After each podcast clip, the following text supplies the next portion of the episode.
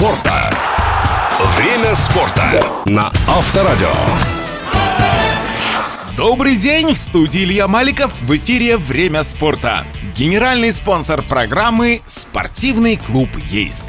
Время спорта. Семь воспитанниц спортивной школы «Рассвет» Ейского района успешно выступили в Пензе на межрегиональных соревнованиях по художественной гимнастике «Золотая осень». Всего в них приняли участие 375 гимнасток из 13 городов, 11 субъектов Российской Федерации, таких как Москва, Пенза, Саратов, Воронеж, Тюмень. Борьба была напряженной. В каждой подгруппе от 20 до 40 участниц. На пьедестал поднимались только трое. Десятку сильнейших гимнасток отмечали грамотами. Успешно дебютировала на столь серьезных соревнованиях наша юная гимнастка Анастасия Дедуры 2015 года рождения. Первый день соревнований стал звездным для ейчанок. Феерическое выступление Алисы Маленко 2014 года рождения позволило ей обыграть 39 соперниц и также подняться на высшую ступень пьедестала. Дебют Киры Поповой 2013 года рождения рождения принес серебро и кубок за второе место. Все спортсменки вошли в десятку сильнейших гимнасток в своих возрастных группах. Десятое место у Березневой Ксении. Успешный дебют и шестое место у Вершининой Елизаветы. Пятые места у Лихалит Софи и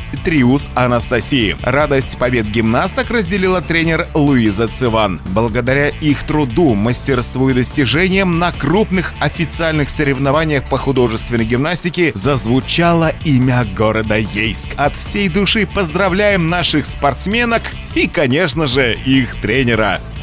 Время футбола. Болельщики «Крыльев Советов» смогут бесплатно посетить матч с Краснодаром, сообщает агентство РИА Новости. Проход на стадион Кубанского футбольного клуба на матч 13-го тура российской премьер-лиги будет бесплатным для болельщиков «Крыльев Советов». Встреча «Краснодар-Крылья Советов» пройдет в Краевом центре в субботу 30 октября и начнется в 19.00. На гостевой сектор будут допущены до 200 болельщиков самарской команды. Для них вход на стадион будет свободным свободным. Однако, чтобы попасть на матч, болельщики должны предъявить QR-код. Напомним, ФК Краснодар сыграл в ничью с Уфой в матче 11-го тура Тиньков РПЛ. На девятой минуте Гамит Агаларов вывел гостей вперед, однако через 20 минут его заменили за травмы. Джегаш Крыховяк сравнял результат на 85-й минуте, реализовав пенальти. Ростов и Краснодар сыграли в ничью в матче седьмого тура РПЛ. С 30-й минуты «Быки» играли в меньшинстве после после удаления Гжегоша Крыховяка, а на 42-й минуте Реми Кабелла не смог реализовать пенальти.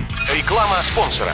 Футбол не просто самая популярная игра, это целый мир. В него играют все. Малыши, школьники разных возрастов, взрослые не прочь погонять мяч между собой или собственными детьми. СК Ейск – часть этого мирового спортивного движения. Мы даем возможность ребятам выразить себя в этой увлекательной командной игре. Спортивный клуб Ейск молод, но у нас уже есть спортивный опыт и славные традиции. Мы делаем все, чтобы наши футболисты разного уровня подготовки могли блистать на футбольных полях и приводить свою команду к победе.